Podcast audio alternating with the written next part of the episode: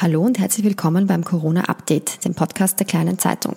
Mein Name ist Sonja Krause, ich bin die Gesundheitsredakteurin der kleinen Zeitung und ich spreche auch heute wieder mit äh, Dr. Bernhard Haas. Er ist Infektionsspezialist bei der Steiermärkischen Krankenanstaltengesellschaft und äh, wird uns auch heute wieder Rede und Antwort stellen. Hallo, Herr Dr. Haas. Schönen guten Tag, Frau Krause. Wir, haben wieder, wir werden wieder beginnen mit einer Leserfrage, die uns per E-Mail erreicht hat. An dieser Stelle noch einmal der Hinweis, wenn Sie eine Frage haben, schicken Sie die gerne per Mail an sonja.krause.kleinezeitung.at. Wir werden dann versuchen, so viele wie möglich hier zu beantworten. Hier hat uns ein Leser gefragt, ähm, wenn ich spazieren gehe, muss ich denn dann äh, zu Joggern, die ja einen anderen Atemrhythmus haben als normale Spaziergänger, äh, einen anderen Abstand einhalten, also einen anderen Sicherheitsabstand? Kann es einen Unterschied machen, ob ich quasi normal atme oder ob ich äh, intensiver atme, wie es beim Joggen ja der Fall ist? Ähm, Gibt es dazu irgendwelche wissenschaftlichen Erkenntnisse, Herr Dr. Haas? Es gibt hier wiederum nur eigentlich relativ ältere Studien, die meisten wurden in den 50er und 60er Jahren gemacht über die Ausscheidung und Infektiosität von respiratorischen Droplets, das ist der englische Ausdruck dafür, Droplet Nuclei und Infectious Droplets, also das wären infektiöse Tröpfchen, die ich beim Ausatmen, beim Lachen, Husten und Niesen sozusagen ausscheide. Hier gibt es Studien, die zeigen, dass bei extensive Ausatmung oder auch Auspusten, wo immer kleine, kleine Tröpfchen mitkommen, ähm, aber auch natürlich beim Niesen und Husten ähm, infektiöse Partikel über einen horizontalen Raum von oder horizontale Distanz von 1,80 Meter weitergeschleudert werden können. Warum genau 1,80 Meter? Die meisten der Studien kommen aus dem US-amerikanischen Bereich und das ist eigentlich nur eine äh, Umrechnung, weil dort steht immer Six Feet Distance, also sechs Fuß. Das wäre umgesetzt sozusagen diese 1,80 Meter. Äh, von der österreichischen Bundesregierung wurde der Slogan mit 1 Meter Abstand halten zu unseren Mitmenschen aufgerufen. Das ist an und für sich korrekt. Um die Leserfrage zu beantworten, wenn ich schon einem Jogger begegne, und, und bei dem kann ich natürlich durch die körperliche Anstrengung damit rechnen, dass er intensiver aus- und einatmet und dabei auch mehr infektiöse Partikel mit hinausschleudert, wenn er infiziert sein sollte. Das heißt, wenn all diese Dinge zutreffen, dann würde ich doch dazu anraten, eher diesen Abstand von 1,80 Meter oder halt leichter eineinhalb bis zwei Meter einzuhalten, weil das wird auch im Freien, wo mir ein Jogger entgegenkommt, leicht möglich sein. Gut, haben wir diese Frage auch beantwortet. Äh, das heißt, bei Joggern vielleicht ein bisschen mehr Sicherheitsabstand einplanen. Ähm, wir haben uns für heute wieder ein paar Themen vorgenommen, die wir besprechen möchten. Ähm, als erstes haben Sie uns, glaube ich, ein, ein, ein Update mitgebracht, äh, Herr Dr. Haas, zum Thema Impfungen. Ähm, vielleicht könnten Sie da kurz beschreiben, was es da an, an, neuen, an neuen Ausblicken gibt, äh, wann wir denn mit einer Impfung rechnen können. Ja, es gibt leider keine neuen Ausblicke und keine guten Nachrichten. Es gibt nur solide wissenschaftliche Bestätigungen. Es gab ein Interview und auch ein, ein Statement von Herrn Dr. Jerome Kim, das ist der Director General vom International Vaccine Institute, also übersetzt das Internationale Impfinstitut. Äh, die für die Herstellung und Zulassung von weltweit und dem weltweiten äh, Supply aller Impfungen zuständig ist. Und der hat in seinem Statement nun wirklich eindeutig gesagt, man rechnet mit der Fertigstellung eines Impfstoffes. Das heißt, dass alle Studien abgeschlossen sein werden für einen Impfstoff gegen Covid-19 im März 2021. Man könnte davon ausgehen, dass dann der das Zulassungsverfahren sehr beschleunigt stattfinden würde. Das heißt, die Zulassung in den europäischen und US-amerikanischen Behörden würde in wenigen Wochen erfolgen. Dann müsste der Impf, äh, die Impfstoffproduktion hochgefahren werden. Und bis man wirklich damit rechnen kann, dass der Impfstoff fertig ist für die Injektion in den Oberarm, ist nicht vor Spätsommer 2021 zu rechnen. Also bis zu diesem Zeitpunkt müssen wir uns hinsichtlich einer Impfung noch gedulden. Spätsommer 2021. Das heißt, da sind wir tatsächlich bei diesen 12 bis 18 Monaten, ähm, die sie immer geheißen hat, ähm, wie lange es wirklich mit einer Impfung äh, dauern könnte. ähm, was jetzt ist diese Nachricht, wie Sie gesagt haben, ähm, nicht sehr positiv. Ähm, könnten Sie da trotzdem uns kurz erklären, was das jetzt dann für unser alltägliches Leben bedeuten könnte, wenn es so lange dauert mit der Impfung? Naja, es ist insofern schon positiv, da muss ich Sie ein bisschen sozusagen korrigieren, weil es sind zumindest die Hoffnungen, dass man gegen dieses Virus einen guten, schützenden Impfstoff herstellen kann, nach wie vor sehr, sehr hoch. Es gibt ja doch auch andere Viruserkrankungen, wo wir nach wie vor es uns unmöglich ist, in der Wissenschaft einen Impfstoff herzustellen. Ich denke da nur an Hepatitis C oder HIV, wo wir noch weit davon entfernt sind, einen schützenden Impfstoff herzustellen. Hier ist es also schon auch eine, eine man muss die Nachricht in dem Sinn auch positiv sehen. Es wird möglich sein, einen schützenden Impfstoff herzustellen, doch die Zeit, bis wir ihn zur Verfügung haben, werden halt noch 16 Monate oder in diesem Zeitraum ungefähr sein.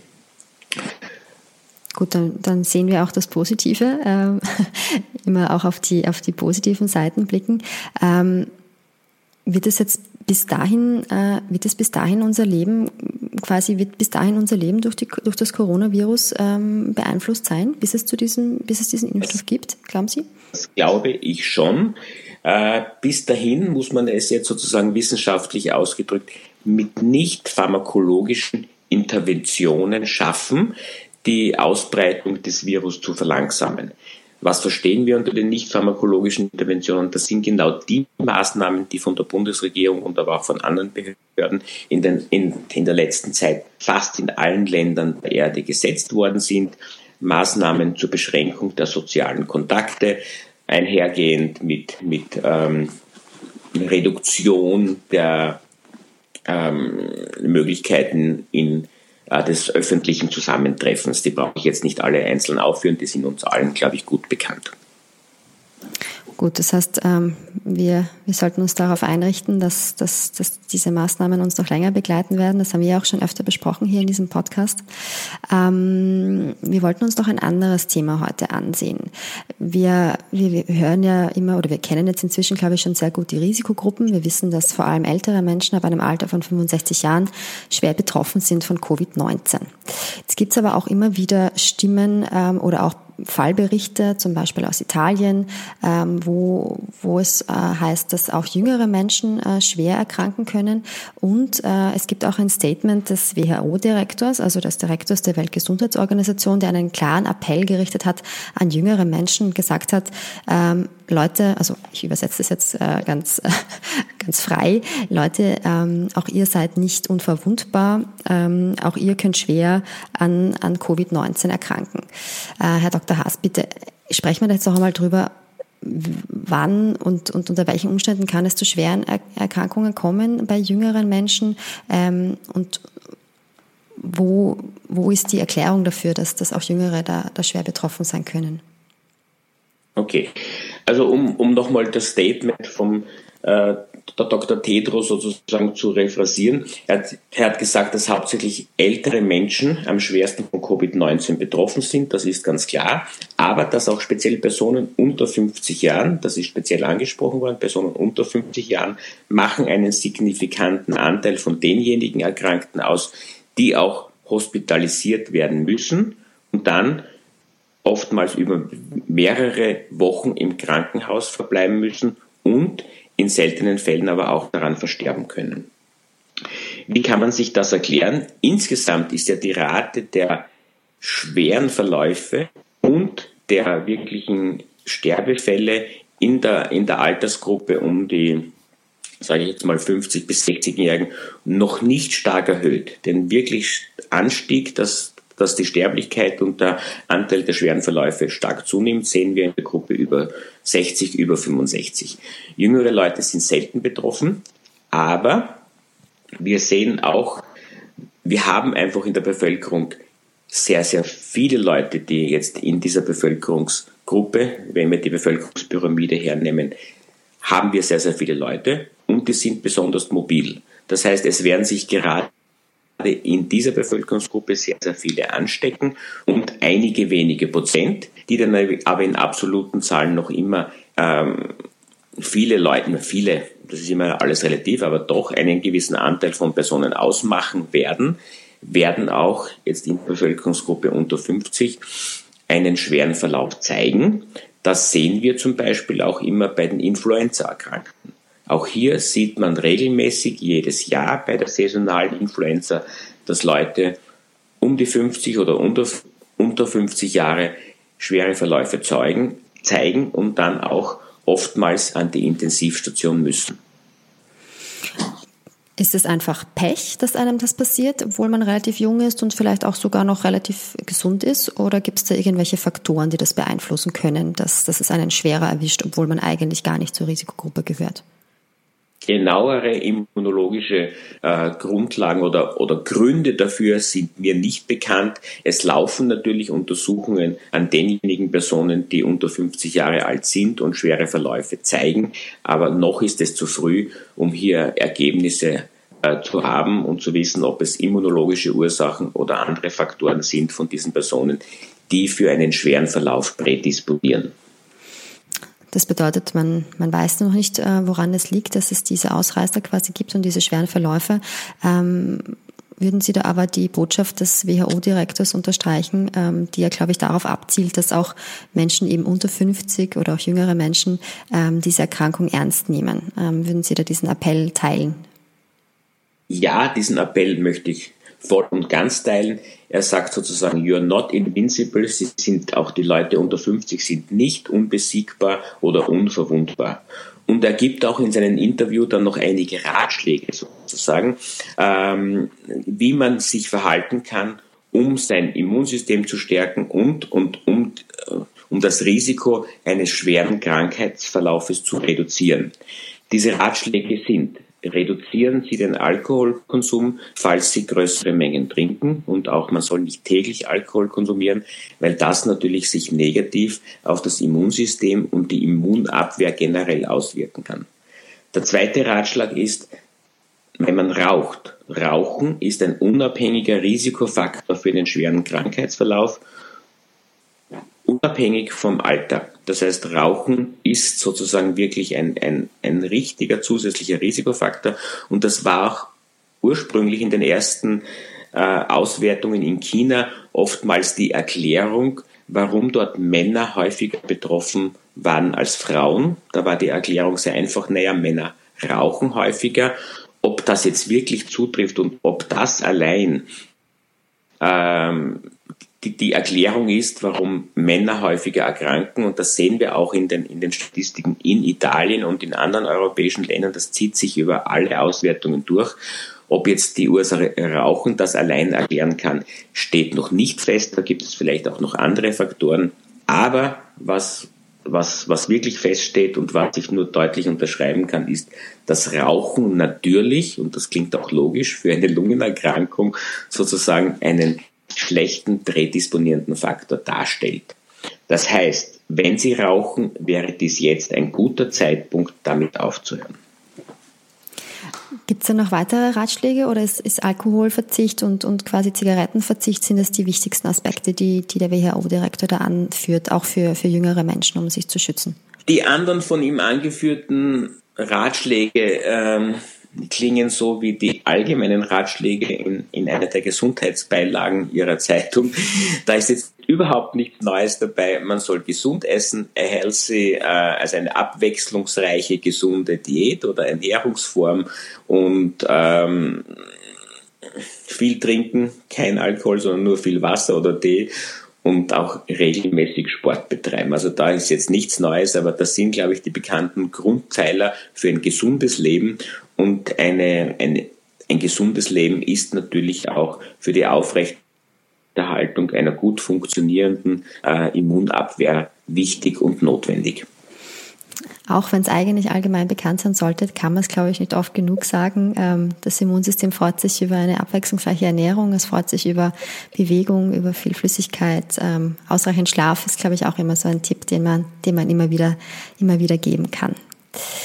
Ähm, wir wollen noch ein anderes Thema ansprechen, das jetzt auch damit zusammenhängt, ähm, wenn mit dem Blick aus dem Fenster. Heute ist ja ein Tag, wo es äh, wo es äh, sehr kalt ist ähm, es ist bewölkt. Die Sonne hat uns quasi wieder verlassen. Die Frühlings, der, der Frühlingsvorgeschmack ist wieder ein bisschen verschwunden.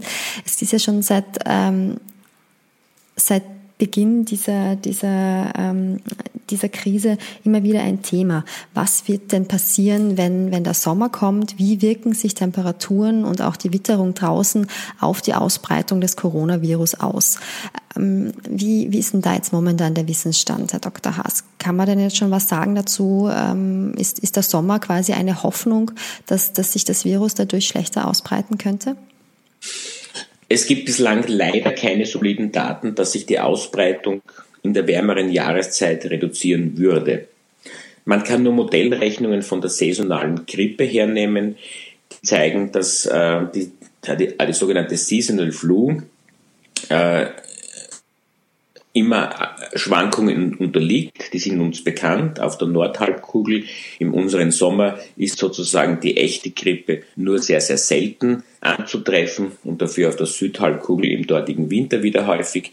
Und das ist auch die, äh, der Grund, dass in der Impfstoffproduktion von der saisonalen Grippe immer die Stämme, die auf der gegenüberliegenden Seite der Weltkugel sozusagen gerade zirkulieren, für die Impfstoffe auf der anderen Seite hergezogen werden.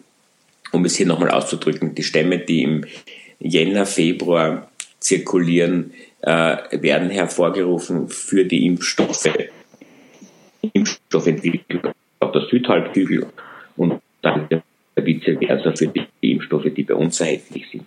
Ähm, aber es ist zu früh, um diese saisonalen Schwankungen, äh, um daraus wirklich Analogien äh, auf etwaige äh, Übertragungsmodalitäten von SARS-CoV-2 zu legen. Da gibt es leider noch keine Daten. Es gibt Modellrechnungen und wie Sie auch schon angesprochen haben, Hoffnungen, dass wenn es bei uns zu einer warmen Jahreszeit oder wenn bei uns auch wieder die warme Jahreszeit eintritt, dass die Übertragung rückläufig sich verhält und dass sie abklingt, aber ob das nicht nur Hoffnungen sind oder es gibt dazu keine wirklichen klinischen Daten noch.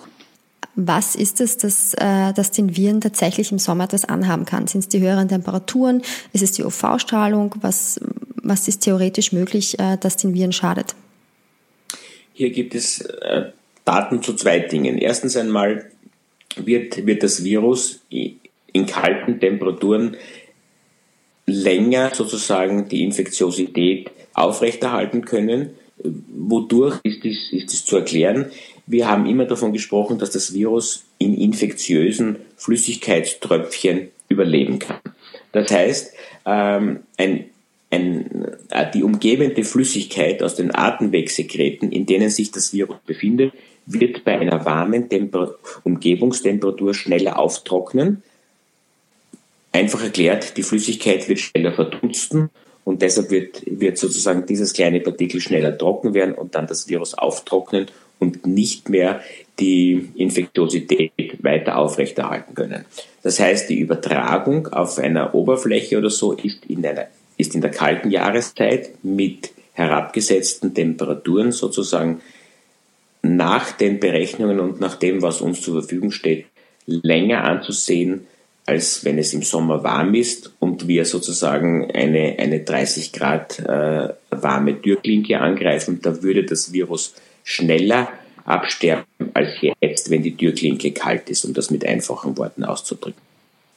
Der zweite Aspekt ist natürlich, dass wir, wir Menschen uns in der kalten Jahreszeit häufiger in Räumen aufhalten und in Räumen auch aufgrund der begrenzten räumlichen Kapazitäten uns näher kommen und uns zusammenrücken und sozusagen auf weniger Platz miteinander den Raum teilen müssen. Das kann sowohl innerhalb der Familie sein, wie auch in, in, in öffentlichen Räumen oder zum Beispiel auch in, in, in Restaurants, Bars oder Gaststätten. Je enger man da aneinander sitzt, umso eher kommt es zu, zu Kontakten, die eine Übertragung des Virus möglich machen können. Gut, dann fasse ich das nochmal kurz zusammen. Das heißt, einerseits ähm, wird es quasi dem Virus äh, schwerer gemacht zu überleben, dadurch, dass, äh, dass, dass die Sekrete nicht so lange äh, Bestand haben auf, auf wärmeren Oberflächen. Andererseits spielt unser menschliches Verhalten auch mit, dass wir ähm, im Sommer vielleicht äh, es leichter ist, äh, draußen zu sein und, und mehr Abstand zueinander zu halten. Ähm, gut, das heißt, wir müssen aber uns weiter gedulden, ob, ob diese Pandemie durch den Sommer äh, tatsächlich irgendwie beeinflusst werden könnte. Dazu gibt es noch keine wirklichen äh, soliden Daten, wie wir gerade besprochen haben. Ähm, ich glaube, wir haben für den heutigen Podcast, Podcast wieder sehr viele Themen, ähm, sehr viele Themen besprochen. Ähm, haben Sie noch etwas, Herr Dr. Haas, was Sie anfügen möchten? Ja, ich ersuche die Bevölkerung weiterhin, die Maßnahmen, so wie sie vorgeschrieben sind, einzuhalten. Ähm, eine Besonderheit zu wahren und, und auch viele Leute vom Roten Kreuz, auch jetzt international sozusagen, äh, ausgesprochen haben, Solidarität jedes Einzelne gefragt. Und wenn wir alle zusammenhalten, dann können gemeinsam Menschenleben retten. Das ist wieder ein schönes Schlusswort.